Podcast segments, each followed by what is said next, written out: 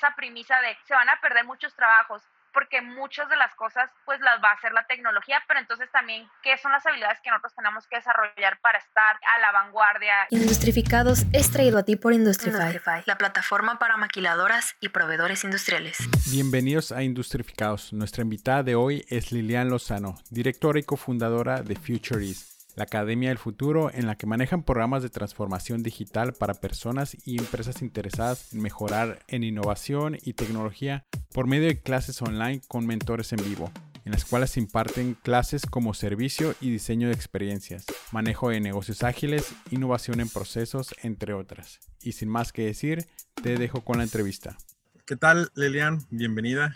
Este, desde hace rato ya teníamos este, esta entrevista programada, pero pasó lo de la pandemia y, pues al fin, aquí estamos, ¿no? Sí, por fin ya. Vamos a platicar un rato. Eh, a ti te conocí, de hecho, hace ya bastantito tiempo, cuando tenías, este, no sé si te acuerdas, cuando tenías este, la marca de Milk Factory en, Tijuana. Y de hecho, te eh, vi en una eh, creo que era Expo Arte, algo así. Estabas tú y tus colegas eh, vendiendo producto y promocionando la, marca. ¿Por qué no em-, empezamos de ahí? O sea, ¿qué, pasó una vez que terminaste la carrera de, diseño? Ok, pues eh, realmente la marca de Mill Factory nace durante la carrera. arrancamos como en el 2009, me parece. Yo egresé de la, de la carrera de diseño en el 2011 pero durante la carrera eh, tuvimos una materia donde teníamos que construir un producto, desarrollar un proyecto de emprendimiento y pues de ahí nace la, idea de crear eh, Factory, que es una línea de personajes enfocadas para niños, donde cada personaje eh, reflejaba una historia, una personalidad y los niños de alguna manera empatizaban con estos personajes. Y lo que hacíamos básicamente era vender productos de estos personajes, desde libros de colorear, tazas, camisetas, y bueno, nuestra tirada era llegar a ser el, el Sanrio mexicano. Mucha de nuestra inspiración fue Distroller, que bueno, ahorita es una marca muy grande de, también de productos para niños.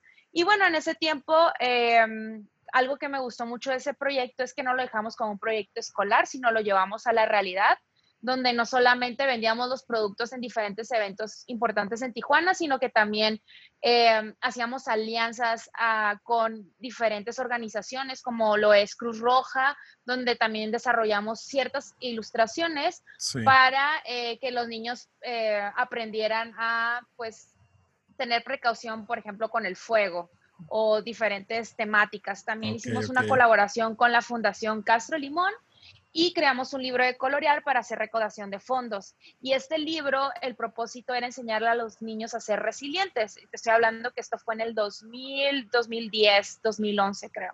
Hace poquito. Y bueno, sí, hace poquito, ya hace 10 años. Em, y este proyecto la verdad es que pues nos abrió muchas puertas a medios en Tijuana y San Diego, así que la verdad es algo que disfrutamos mucho, lo tuvimos que dejar o yo, lo yo digo que lo dejamos en pausa porque bueno, cada una tenía que seguir su carrera así profesional, íbamos saliendo de la escuela, eh, necesitábamos experiencia, cada uno, eh, eran, éramos tres socias, pues queríamos experimentar la vida laboral y pues cada una siguió distinto camino, una se fue a Monterrey, en nosotras dos nos quedamos en Tijuana, luego yo pues me voy, me vengo aquí a Ciudad de México. Em, y bueno, pues ese, ese, fue el proyecto que se desarrolló entre universidad, saliendo de, de, la universidad y que fue mi primer emprendimiento. Ok, ok. ¿Y, y por qué de Tijuana hasta México? Digo, ¿ya habías visitado? ¿Tenías familiares? ¿Había una oportunidad de trabajo? ¿Qué, qué pasó ahí? Sí, pues mm, eh, todo fue por mi segundo emprendimiento. Mi segundo emprendimiento fue un estudio de branding marketing donde atendíamos diferentes cuentas en Tijuana, Mexicali, eh, San Diego. Y en esta agencia empezamos a tener una necesidad muy fuerte por parte de los clientes enfocado en desarrollo de páginas web. Entonces ahí cuando me empiezo a meter al mundo de la tecnología, porque no, la verdad es que, pues estoy hablando que esto fue en el 2013, pues no, todavía no era tan popular estas plataformas donde ya de manera muy fácil puedes hacer páginas web, ¿no? Entonces, em, en ese tiempo no conocía a muchos desarrolladores o personas que se dedicaran a hacer esto, entonces tuve que ir a un evento de tecnología, que es, bueno, de tecnología es una especie de evento donde se juntan personas de tecnología, diseñadores y de negocios, se llama Startup Weekend. Entonces fue este evento y conozco a desarrolladores y conozco este mundo del, de, de la tecnología, del emprendimiento, de startupero. Me enamoro de ese mundo. En el 2014 viajo a Silicon Valley a un evento solamente súper random que quería, eh, viajo con mi socio para ver cómo está el mundo eh, así, pues en Silicon Valley. Y pues ahí, de ahí me decido de, tengo que estar en una ciudad donde haya un ecosistema eh, tecnológico. Y pues en Tijuana apenas está desarrollando, no sé ahorita la verdad sí esto desconozco un poco cómo está el ecosistema, pero en ese momento pues sí habían ciertos brotes, había algunos coworkings, eh, pero era muy pequeño todavía. Eh, entonces era como, pues tengo que estar en un lugar donde sí esté pasando eso. Así que en el 2015 viajo aquí a Ciudad de México porque en ese tiempo tenía una hermana que vivía aquí y ella se casa con alguien de aquí, vengo a la boda, pero aproveché para, o sea, la cuestión social y aproveché también para visitar a startups y coworkings que yo veía desde, desde Tijuana interesantes, ¿no? Y que quería conocer. Yo en ese momento también escribía en mi blog, tenía un blog donde empezaba a escribir de emprendedores, así que ese fue mi pretexto para conocer gente, entrevistarla y vi todo el ecosistema aquí y dije, no, pues es que tengo que estar aquí porque está pasando y está pasando todos los días. O sea, aquí en Tijuana los eventos eran súper escasos, dos o tres veces al mes, te estoy hablando mucho, y aquí cada semana eran tres, cinco meetups. Entonces, dije, bueno, creo que la, la, manera de crecer en esto es yendo a Ciudad de México, así que a finales del 2015 eh, empiezo a buscar oportunidades laborales aquí porque pues no me iba a venir con el emprendimiento, ya que era un emprendimiento semi ah, tradicional porque me tenía que reunir con clientes y en ese momento los clientes eran te quiero ver, no, no como lo estamos haciendo de esta manera. Así que pues renuncio a mi emprendimiento y me vengo buscando una oportunidad laboral para aprender de las startups, ¿no? Entonces encuentro un trabajo, me contratan eh, como marketing manager en un laboratorio de fabricación digital y, es, y aquí empieza mi aventura en Ciudad de México. Entonces, básicamente me vine con el objetivo de aprender de las startups, de aprender del ecosistema, hacer contactos y ya una vez teniendo todos estos ingredientes, de nuevo volver a emprender, que se dio el año pasado. Oye, y regresando un poquito al evento que fuiste en San Francisco, ¿qué, qué viste ahí? O sea, supongo que algo te, te, cautivó, ¿no? O algo que digas así como que, ah, ok, esto sí se puede aplicar acá y cuando regresaste a México viste como que algo similar. O sea, ¿podrías platicarme un poquito de, eso? Sí, pues algo que, que, vi fue el poder de la comunidad de, los, de personas que están en el área de tecnología, como esa simpatía, empatía, ganas de compartir, colaboración. Eh, digo, en San Francisco fue un día y aquí en México creo que fueron como dos, pero lo poco que estuve eh, era el hambre de las personas por estar en estos eventos y aprender y compartir. Y eso era algo que a mí me llama mucho la atención. Y sé que es parte de eh, poder crecer un proyecto, toparte con este tipo de personas. Y la verdad es que, pues te digo, en Tijuana no se daban todavía mucho de estos eventos eran muy pocas las personas que estaban en el medio y que trataban de, de hacer algo. La verdad es que dije, yo quiero apresurar esto, me puedo quedar en Tijuana. Pues, yo, de hecho, organicé dos Startups Weekends estando en, en Tijuana. Okay. Pero aún así no, o sea, todavía la, la mentalidad no, no estaba e, en ese punto, ¿no? Y creo que eso fue la mentalidad que me hizo, me empujó a venirme a una ciudad más grande. Oye, y todavía seguimos eh, peleando, todavía seguimos tratando de llegar ahí. no ha cambiado mucho desde que te fuiste. Me imagino, de hecho voy a regresar, así que pues seguramente estaré ahí, ahí también tratando de conectar y ver qué se puede hacer con todo el aprendizaje que, pues la verdad es que Ciudad de México es una gran escuela. Ya llevo cuatro años y medio aquí y esa escuela sí me gustaría llevarla a donde vaya Ahorita dentro de los planes posiblemente es Tijuana y estar de nómada. Así que pues, pues es la, es la idea, ¿no? Pero sí, todo es mindset, todo es mindset y bueno, la idea es generarlo y crear que las personas se empiecen a interesar en estos temas. Ok, entonces ahora sí regresando otra vez al, estabas como ah, marketing manager, entraste como marketing manager a una empresa de, de mercadotecnia. De... Es un laboratorio de fabricación digital, FabLab. El FabLab es una, un proyecto que pertenece a una red global del MIT, donde el concepto es de generar estos espacios donde vayan personas a construir por medio de eh, hardware y diseño. Es decir, si tú tienes una idea de construir un mueble, que puedas usar un router, una, impresión, una impresora digital, cómo la, el, se, se, juntan estos dos mundos, ¿no? El del diseño y el de la tecnología para crear cosas. Estaba muy enfocado a comunidad de makers, hardware. Y ahí es donde aprendí de, de, ese mundo, ¿no? De, y, la verdad es que también es un mundo súper bonito. Hay muchos proyectos súper interesantes eh, a nivel, pues, de profit y también sus, de sociales. Habían personas que hacían prótesis con impresión 3D. Eh, bueno, había muchos, muchos proyectos, ¿no? Y pues ahí estuve trabajando con ellos. Ok, ¿y cuánto, cuánto tiempo duraste ahí? Ahí estuve un corto periodo, estuve como siete meses colaborando con ellos por, por temas, pues varios temas, ¿no? Y, uno de ellos va a sonar un poco loco, pero eh, pues está, en está ubicado en el centro histórico, que es muy cerca de Tepito y pues una zona conflictiva, e, era muy complicado. Eh, y yo vivía en la Roma, que está como, o sea, en, ¿cuánto hacía? Casi hacía una hora de camino para ir al trabajo. Entonces, eso para mí también era muy importante como el estilo de vida que quería tener en Ciudad de México. Entonces, eh, por, o sea, el proyecto sí me llamaba la atención. Digo, no, no te puedo decir que era mi propósito de vida estar ahí, por eso también creo que fue fácil soltar. Eh, entonces, como que se alinearon muchas cosas, que, que hubo otra oportunidad en otra startup de educación que me llamaba un poquito más la atención y pues se dieron así las cosas. Ok, ¿y cómo llegas a Future future is? Eh, bueno, después de, trabajar en este Fab Lab, te comentaba que trabajé en un bootcamp de educación donde enseñan a personas a hacer un cambio de carrera de cualquier industria para convertirte en un desarrollador de software. Y fue de las primeras hacker schools aquí en Latinoamérica, muy grande. Eh, lo padre de cuando empezaron ellos era que era un bootcamp presencial y era nómada.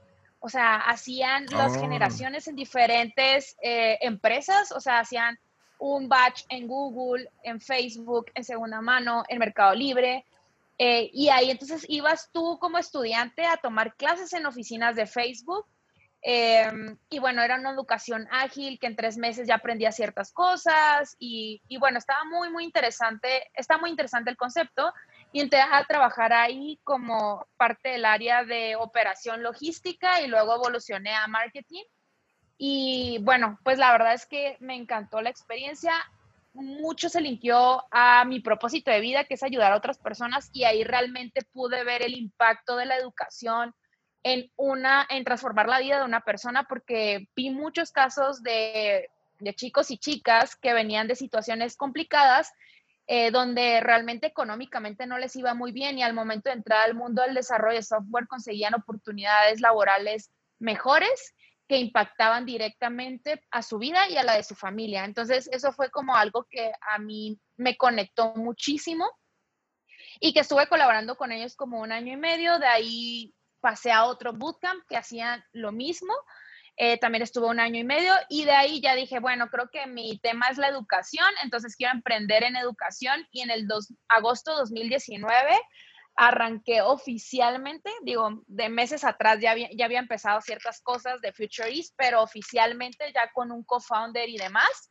En agosto iniciamos operaciones del 2019 de Future East con la idea de apoyar a las personas a desarrollar habilidades para el futuro del trabajo y bueno, por medio de una manera que fuese accesible y personalizada. En ese momento, bueno, ahorita estamos viendo que toda la educación está en línea, en línea streaming, pero aparte el diferenciador de Futuris era esta parte de tenemos una plataforma, pero también tienes clases con una persona de PayPal en San Francisco por, por Zoom, ¿no? Ok.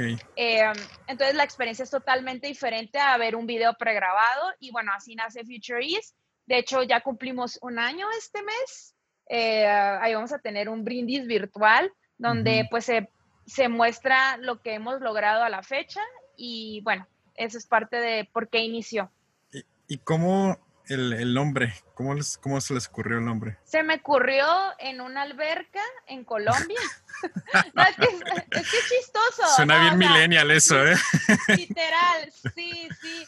No, pero así fue. La realidad es que, y, y bueno, y ese es otro tema, ¿no? En tus momentos de ocio y que mucha gente está peleada con la productividad y el no hacer nada. Eh, yo estoy peleada con eso, a veces me causa conflicto de no estoy haciendo nada, no estoy siendo productiva, pero, y, y digo, sale un poquito a la colación este tema porque creo que mucha gente se va a identificar con eso y tengo muchos amigos que son así de, de, de intensos. Eh, y bueno, en ese momento de ocio que tenía en una alberca en Colombia, eh, en diciembre del 2018, recuerdo, eh, pues no sé, o sea, era como ya, ya quiero emprender, o sea, era como ya tengo las ganas de emprender, ya quiero hacerlo, creo que ya tengo algunos contactos, ya, ya sé cómo se vende esto, ya sé cómo funciona una startup. Las startups donde yo trabajé eran startups de cinco personas, seis, o sea, eran muy pequeñas, entonces a mí me tocaba hacer de todo, veía cómo operaban y demás, y me sentía muy capaz de ya hacerlo.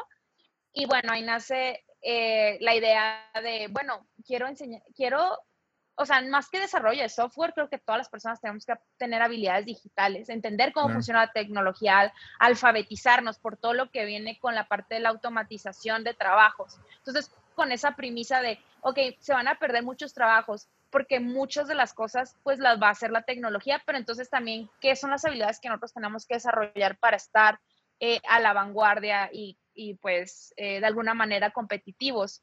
Y pues ahí fue cuando dije, ay, se oye padre como como el fu- future is, como el futuro es, pero yo lo linké mucho, siempre que busco un nombre me voy mucho a la parte de dominios. Entonces quería jugar con un Mm. punto algo, punto me, un punto tech. Entonces dije, ah, ok, pues realmente el futuro es tecnología.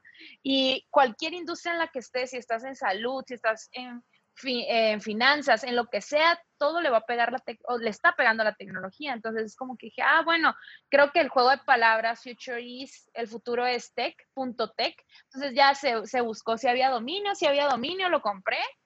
eh, y pues ya con eso arranqué para febrero, ya había una página web y ya había diseñado yo más o menos la currícula o qué programas eh, quería que tuviera Future is. Oye, ¿y, y tu socio cómo, cómo se aliaron o cómo, cómo es que creas una sociedad con alguien? Porque para mí ha sido como complicado esa parte. Y creo que para cualquier persona, ¿no? Porque empezar algo de cero y decir así como que, ok, estamos alineados a esto. O sea, ¿cómo me complementas realmente? ¿Cómo, cómo fue para ti el, el iniciar Futurist con, con alguien? Sí, la verdad eso de los socios es un tema y me considero muy afortunada porque ya llevamos un año juntos y bueno, la historia es, te digo, yo cuando arranqué, pues arranqué muchas cosas a inicios de, del 2019. Yo digo que Futurist arrancó bien en forma en agosto porque fue cuando ya estuvimos como full los dos, o sea, mi socio y yo, mi co-founder. Eh, en el momento que yo arranco con, te digo, con la currícula de lo que quería enseñar en Futurist, te estoy hablando que esto fue en abril 2019, eh, yo, uno de los programas que quería era que tuviera que ver con estas metodologías ágiles. Entonces estaba buscando un Scrum Master, un Agile Coach que me pudiera ayudar a hacer la currícula. En ese momento me, presentan a Juanjo, que es mi, mi co-founder. Yo ya lo conocía eh, porque mm, él trabaja, bueno, trabajaba en la, startups, en la startup de mi exnovio. Entonces, en ese momento, eh, pues mi exnovio me dice, ay, oye, te, te voy a presentar, él trabaja con nosotros y pues demás, ¿no? Yo lo había visto en reuniones, pero pues hasta ahí como de buena onda. Y él es colombiano, Juanjo. Entonces nos hace el intro y ya me voy a comer con él. Digo, te invito a comer, necesito platicar contigo porque, mira, tengo esta idea. Y le platiqué, ah, mira, quiero personalizar la educación porque mucho de, del moonshot de Future is más que cursos es generar un laboratorio de educación y entender cómo aprenden las personas. O sea, nuestra tirada mucho tiene que ver o la visión que tenía en ese momento era hacia eh, ¿por qué nos siguen enseñando de la misma manera, los mismos formatos, la misma metodología? Todos aprendemos distinto, porque con tecnología no podemos desarrollar una tecnología que nos ayuda a personalizar la educación. Ya se personalizan muchos servicios, ¿por qué la educación no se puede hacer? Entonces le cuento todo esto abonado a, y necesito a alguien que me ayude a armar un temario y que dé clases de agilismo. Eh, y él me dice, ah, pues yo, yo te apoyo, o sea, me gustaría participar. Entonces yo en ese momento no estaba buscando un co-founder y en ese momento yo solamente lo vi como un aliado para ser maestro. Eh, después, pues, por azares del, del, destino, termina siendo mi roomie unos meses. Mm. Y en esos azares del destino, eh, pues convivimos más, se involucra un poquito más. Yo empiezo a hacer esfuerzos de marketing para ir dando a conocer la marca en junio, junio del 2019. Y, en julio me dice, oye, necesito hablar contigo como más seriamente porque te invito a comer, era mi cumpleaños y me invitó a comer, fuimos a comer y ya fue cuando ahí me tira la, la onda en cuestión de sociedad y me dice, oye, es que tu me gusta, yo quiero construir, creo en lo, que, en lo que quieres hacer y cómo me puedo unir. Y pues la verdad es que sí me agarró de sorpresa, me sentí halagada, dije, ay, qué padre, o sea, creen en, mi, en la idea, ¿no? Creen en la idea, pues quiere apostar, me dijo, voy a renunciar a mi trabajo si tú me dices que sí y arrancamos. Yo para ese tiempo, pues ya, ah, sí, yo ya había, eh, yo renuncié a mi trabajo, a mi full-time job como en mayo, sí, en mayo. Entonces, para dedicarme al 100% en Future East, y entonces él también me dice, yo renuncio y, me, y lo armamos porque también él cree en la educación y demás. Entonces, para mí fue como, ok, entonces tengo que ver cómo voy a dividir la empresa, porque al final aunque no había mucho, sí había un componente de know-how y ahí es donde tú tienes que ver qué es el valor que tú traes a la mesa cuando haces una sociedad, ¿no? En este caso yo tenía claro que, ok, vamos a, voy, a tener un co-founder, ¿qué características debe tener esa persona que me complemente? ¿no? Porque esa es la idea. Si hacemos lo mismo, pues no, no viene al caso. Y yo creo que él me complementaba mucho en cosas operativas. Yo, me, yo la verdad es que me estaba yendo mucho en la parte de, eh, pues sé cómo se vende, o sea, sé cómo se vende el producto, sé cómo cómo manejar, cómo conseguir talento para que dé las clases, o sea, ya tenía varias cosas, yo ya tenía la página web, ya tenía el nombre, la idea, o sea, entonces eso tienes que ponerle un valor, ¿no? Y en este caso yo le dije, mira, la empresa es esto, ¿no? Este es el 100%, yo estoy buscando que si vas a ser co-founder, yo tengo este porcentaje para un COO, tengo este porcentaje para un CTO y siempre sí quise meter como un pool para empleados, eh, para empleados claves, los primeros empleados de ofrecerles un porcentaje de la empresa. Y bueno, él aceptó y dijo, va, me late y pues ya, entonces sí arrancó, pero la verdad es que sí, cuando haces una sociedad, sí es fijarte mucho en qué valor va a traer esa persona a la mesa. La, la verdad es que creo que también ayuda mucho si emprendes en algo en lo que tú ya sabes, o sea, o que ya tuviste experiencia. En este caso, yo ya tenía experiencia en la industria de la educación lo cual permitió que en el primer mes de operación, que fue en agosto, ya hiciéramos ventas, lo cual eh, a veces es muy complicado para un startup. Bastante. Y es lo que, sí, es lo que me dicen muchas personas. O sea, tú empezaste a vender desde el mes uno y la verdad es que sí, ayudó mucho a que ya había un know-how y que también me fui trayendo a personas que ya, una de las personas que nos ayuda en el área de marketing también ya estuvo en el área de educación. Entonces, son una combinación de cosas y bueno, que también haya mucha visión compartida entre tu socio y tú, ¿no? Porque luego ahí es cuando pueden haber ciertos pleitos y demás. Nosotros teníamos una visión muy similar de lo que queríamos en la educación y cómo queríamos hacer una empresa. Y parte de esa visión es hacer bootstrap no, no hemos recibido inversión, todo ha sido inversión propia y bueno, se ha estado reinvirtiendo, reinvirtiendo. Esa es una parte y también creemos mucho en la cultura organizacional, en poner a primero a las personas y en desarrollarse como personas, así que pues eso la verdad es que ha ayudado mucho porque ah, hemos coincidido en la forma en la que llevamos la empresa. Está muy padre, la verdad, lo que, lo que han hecho. Este, y ahorita tu, tu objetivo de, clientes de estudiantes eh, son personas jóvenes, recién egresados, este, empresas. El concepto en sí también es como tipo nómada. Pues todo esto lo hacemos remoto. No sé si te refieres a nuestros, nuestras clases, todo es remoto. Ah, Todas nuestras clases son remotas. Tenemos dos modelos de negocio donde vamos a usuarios finales y el perfil de personas que toman nuestros cursos son personas que ya tienen aproximadamente de dos a cinco años o más en, en alguna industria y que ven la oportunidad de o entrar al mundo de la tecnología o ya estar en el mundo de la tecnología y necesitan esas herramientas para, una, o cambiar de empleo y buscar una mejor oportunidad o otra, escalar dentro de su misma organización.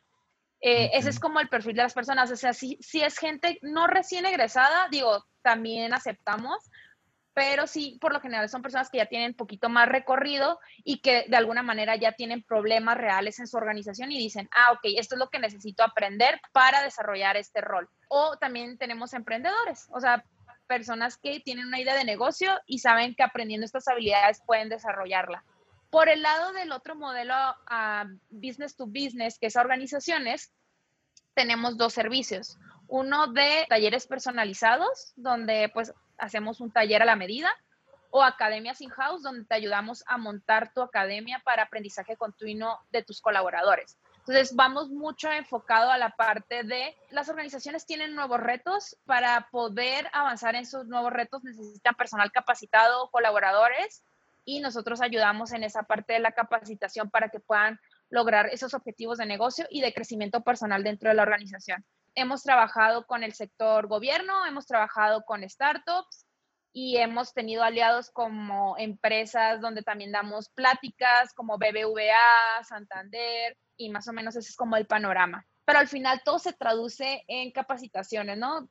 Antes era como, ah, pues sí, estudio un diplomado de vez en cuando o me meto a la maestría, pero ahorita tienes que estar una educación súper ágil porque todo está cambiando tan rápido y lo vemos con la pandemia, ¿no? Cuando mucha gente no sabía trabajar remoto, tuvo que aprender a ver cómo funciona Zoom, a ver cómo funcionan estas herramientas que nos permiten llevar un proyecto. Entonces, creo que de las ventajas competitivas profesionales que debemos desarrollar todos es tener un mindset de crecimiento y de lifelong learning, ¿no? De siempre estar aprendiendo algo. Ok, ok. Entonces, prácticamente pega la pandemia y ustedes pues casi no les afecta, ¿no? Por lo menos no el modelo, no tienen que ajustar mucho. No, en realidad no. la verdad es que nos favorece, nos favorece porque las personas empiezan a ver más el valor, aunque también la competencia aumentó muchísimo, ¿no? Porque todos los bootcamps que eran presenciales empiezan a pasar a esta modalidad. Algo que yo lo veo como ventaja es que nosotros ya tenemos un camino recorrido en cuestión de enseñanza vía streaming lo cual también la gente no entiende todavía de que enseñar en línea no es lo mismo que dar clases en un espacio y creo que ese es uno de los retos que se están enfrentando todas las personas que están en educación porque quieren trasladar el mismo modelo del aula a lo virtual, cuando en virtual el foco de atención es diferente, la parte de cómo empatizas con alguien va a ser diferente. Si alguien no pone su cámara de entrada ya eh, ahí hay una barrera, ¿no? Porque visualmente yo no te estoy viendo, no estoy comunicando a manera corporal, no puedo leerte que si es en un aula, ¿no? Entonces hay diferentes técnicas y diferentes herramientas que se pueden utilizar y tienes que diseñar una experiencia enfocada a un aprendizaje significativo en línea. Es totalmente diferente a estar en un aula. Y bueno, eso es algo que estamos empujando y que creo que tenemos ahorita ventaja porque pues muchos apenas están descubriendo cómo hacerlo. Y ya manera organizacional, pues la verdad ha funcionado muy bien trabajar remoto. Mi sueño es ser nómada, entonces a mí me viene de perlas que de hecho yo por eso también creé Futurist para hackear ese estilo de vida. Eh, igual, o sea, no sin sonar egoísta, ¿no? Pero dije, a ver, yo quiero tener este estilo de vida, ¿qué necesito hacer para lograr ese estilo? Y parte de eso era, bueno, si, si tengo algo propio va a ser mucho más fácil que me pueda dar esa flexibilidad. Y bueno, eso es mucho de la promesa organizacional de Future East, que los que trabajen con nosotros puedan tener esa flexibilidad y que si lo podemos hacer a 100% remoto todo está bien. Y, y bueno, esa es la tirada. Y ahorita tus alumnos, la mayoría son de México, son de la Ciudad de México, más o menos cómo está distribuida. Pues tenemos alumnos en más de 10 países, eh, no solamente en México, tenemos alumnos en Colombia, en Argentina, en Bolivia, en Perú, República Dominicana, son de diferentes lugares, la verdad. De México, donde hemos tenido sí más afluencia es Ciudad de México, Guadalajara, Monterrey. Pero eh, justamente estamos sacando nuestras métricas para el reporte del año y sí, tenemos alumnos registrados en más de 10 países, ya hemos graduado a más de 500 personas en diferentes roles y son profesionales que trabajan en diferentes empresas como eh, Easy, Toral Play, Cinépolis, o sea, tenemos estudiantes de diferentes empresas que también es otro de los valores agregados de si entras a estudiar con nosotros, es que puedes conectar con este tipo de personas eh, para futuras colaboraciones. Súper, súper padre. Y ahorita entonces prácticamente van, van creciendo, ¿no? Entonces la, la pandemia les ayudó a, a, crecer más o siguieron igual o realmente hubo un cambio, cambio, aparte de la competencia, ¿no? Que, que se empezara a migrar también a este, a este modelo? Ajá. Pues crecimiento, creo que te digo que algo de lo cual estamos muy orgullosos, mi socio y yo, es que mes con mes estamos creciendo. Y, y, es algo que a veces es difícil de ver porque yo lo veo muy natural, pero afuera me dicen, no, pues no es normal que una startup crezca, crezca así. Entonces, por ese lado creo que hemos estado creciendo. La pandemia, te digo, creo que sí ha bajado la barrera de entrada de las personas, más sin embargo, también está el factor de, pues, económico, ¿no? Que sabemos que estamos viviendo en una situación difícil. Digo, ahorita está leve, pero en unos meses no sabremos cómo vaya a estar, que la educación a veces se vuelve en un commodity.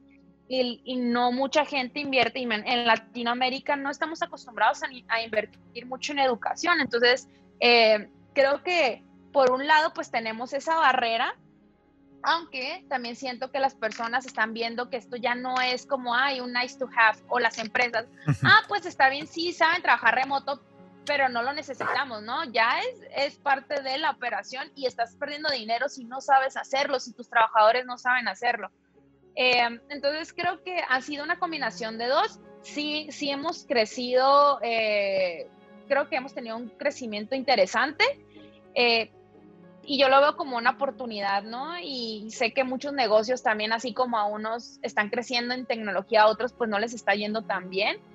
Es momento de reinventarse y siempre ver estos momentos para, para buscar nuevas oportunidades. ¿Y, cómo te gustaría ver la, la, la empresa Futurist de aquí a cinco años? Hmm, de aquí a cinco años. Aquí a cinco años, eh,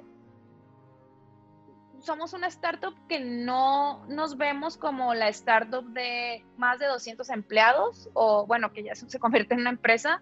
Sí que sí parte de nuestro modelo eh, o nuestra, nuestro anhelo es ser como un Basecamp, donde su modelo también es Bootstrap y donde tienen 50 empleados alrededor del mundo, se juntan cada cierto tiempo, hacen un summit de vamos a vernos en esta ciudad y ahí trabajan por una semana, eh, la cultura organizacional es muy importante. Entonces yo veo a Futurist como algo muy similar, donde es una empresa mediana, eh, automatizando muchos procesos. Eso no quiere decir como que se queda chica, más bien es como con tecnología podemos automatizar muchas cosas, que las personas que trabajan con nosotros y colaboran se sientan parte, que también tengan su vida personal, no solamente esclavos al trabajo, porque eso pues al final pues no, no, no creo que no es de bienestar para ninguna de las dos partes. Entonces yo sí anhelo una empresa donde las personas estén felices, donde no haya mucha rotación porque las personas se sienten a gusto, donde estemos creando un impacto real eh, en el mundo por medio de la educación, que no solamente sea vender cursos, sino que te digo cómo nos convertimos en un laboratorio de tecnología para entender cómo funcionamos y cómo podemos aprender más rápido, ayudando a usuarios finales, a organizaciones, hasta veo una fundación que ayude a, digitalizar a muchas personas que se van a quedar sin empleo por la automatización. Entonces, sí hay muchos planes de impacto social, de crear una empresa con una cultura organizacional interesante. Y, pues nada, creo que, es que lo más importante es el, propósito, ¿no? Más allá de, de, los fines económicos y que las personas que estén colaborando pues se conecten a ese, a ese propósito. Órale, Ahora es súper bien. Hace poco iniciaste un podcast, ¿no? Ese, ese podcast eh, lo iniciaste como para ti o por Futurist.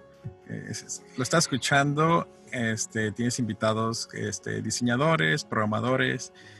Este, ¿Quieres como promocionar un poquito tu podcast? sí, pues mira, yo eh, me encanta compartir. La verdad es que si me siguen en redes sociales, soy muy activo en redes sociales. Y pues yo empecé mi primer como blog en el 2012 o 3, no, 2013. Empecé escribiendo mi primer blog. Entonces desde ahí siempre he tenido esa cultura de compartir porque creo que hay muchas historias, hay muchas personas que tienen tanto que enseñar que es como, uy, o sea, me cuentan, o sea, yo estoy en conversaciones con otros colegas o personas que me inspiran y digo, hey, esto debería escucharlo más gente. Eh, entonces también el formato podcast me llamó mucho la atención ya desde hace rato y digo, bueno, igual ya mi blog la verdad es que no lo he actualizado, entonces me pasé más bien mi blog lilianlozano.com, que así es, lo evolucioné a podcast por ahora, que se llama Lilian Lozano el podcast, porque no tengo un nombre, realmente no quise como cerrarlo nombre, pero al final ya si lo ves, o sea, uno es porque Lilian Lozano le encanta compartir, le encanta compartir a la gente que conoce y pues si más gente puede eh, conectar con lo que ahí comparto, pues eso es, para mí eso ya es mi propósito. Ya como segundo plano, sí, obviamente, pues soy dueña de un negocio y todo lo que hago lo hago estratégicamente y el podcast estratégicamente también es para promocionar Futuris, ¿no? Porque al final yo estoy creando comunidad y también creo que eso me ha ayudado a lo largo de mi carrera, el crear comunidad, el conocer ciertas personas, me ha ayudado a apalancar proyectos, entonces también es formar una comunidad alrededor de estos temas de interés eh, y que pues si se genera ahí una necesidad de, hey, yo quiero aprender sobre criptomonedas o yo quiero aprender sobre trabajo remoto o de growth mindset, pues ahí salga, ¿no? Eh, pero principalmente el, el, propósito del podcast es Lilian quiere compartir y quiere compartir con las personas eh, que están a su alrededor y conocer más gente, ¿no? Porque también de ahí salen oportunidades. Me ha tocado personas que me escriben de, hey, escuché tu podcast, me gustó mucho esta parte, o aprendí esto, y para mí eso es como, pues, el valor. ¿no? Ahorita no lo estoy viendo como algo económico tangible, sino más bien el valor de crear comunidad. Vale, no, sí, Sí, de, hecho, eso, eso siempre ayuda bastante. Y aparte vienes pues de un lugar donde la comunidad pues lo es todo, ¿no? Mismo lo, lo, mencionabas, como en Silicon Valley se crea una comunidad y hacen como estas cosas enormes. En México se crea otra comunidad. En, de hecho, en Guadalajara ahorita están muy fuertes en, en la parte de tecnología. No sé si has visitado últimamente pero eh, ahí de hecho hasta se instalaron empresas enormes por ahora sí que la, el talento que, que, pueden encontrar, ¿no? Y aquí en Tijuana pues seguimos como batallando un poquito con, con eso. Este, hay unas empresas que ya están como que empezando a, a empujar y pues ojalá este, puedas visitarnos otra vez y pues hacer algo por acá pues llegamos a la sección de preguntas concretas, pero tú te puedes expandir hasta donde gustes. ¿Lista? Ok. Entonces, primera pregunta y más importante, eh, ¿cuál es tu comida favorita? Ah, son preguntas random. Yo estaba pensando, ¿cuál es el propósito de la educación? Eh, mi comida favorita, a ver, la pasta. O sea, creo que la pasta en todas sus presentaciones me encanta. Ok, ¿la mejor bebida? ¿Bebida alcohólica o no alcohólica? De las dos, una y una. o general. Eh, la mejor bebida, el agua de horchata, me encanta. y eh, bebida alcohólica, me gusta mucho el gin también en todas sus presentaciones. De hecho, es algo que quiero aprender como coctelería. Creo que hay mucha creatividad en preparar las bebidas y demás, entonces es algo que me gustaría aprender. ¿El mejor libro? El mejor libro. Pues de los que he leído, creo que uno que me ha llamado mucho la atención es el de Search Inside Yourself, Busca dentro de ti, que habla de mindfulness en lugares de trabajo. Este lo escribió una persona que trabaja en Google y que pues empezó a meter temas de meditación y de mindfulness a la organización y cómo las personas y líderes empezaban a ser más productivos, a tener mejores habilidades para trabajar por medio de estas, estas ideas o estas, no sé si llamarlo metodologías, pero se volvió hasta en una, hay una organización, fundación que se llama Search Inside Yourself, que dan talleres a empresas para ayudarlos en temas organizacionales con toda esta ideología de mindfulness y meditación. Entonces creo que es un muy buen libro. El mejor momento. Cuando tengo la oportunidad de apoyar en algo o ayudar o con mi proyecto ayudar a alguien, creo que el momento en que veo que esa persona se apalancó de eso y puede lograr hacer otra cosa que le ayude a su vida, eso es algo que a mí me llena mucho. Si pudieras regresar el momento en que terminaste la preparatoria, ¿qué decisiones cambiarías? La carrera que estudié.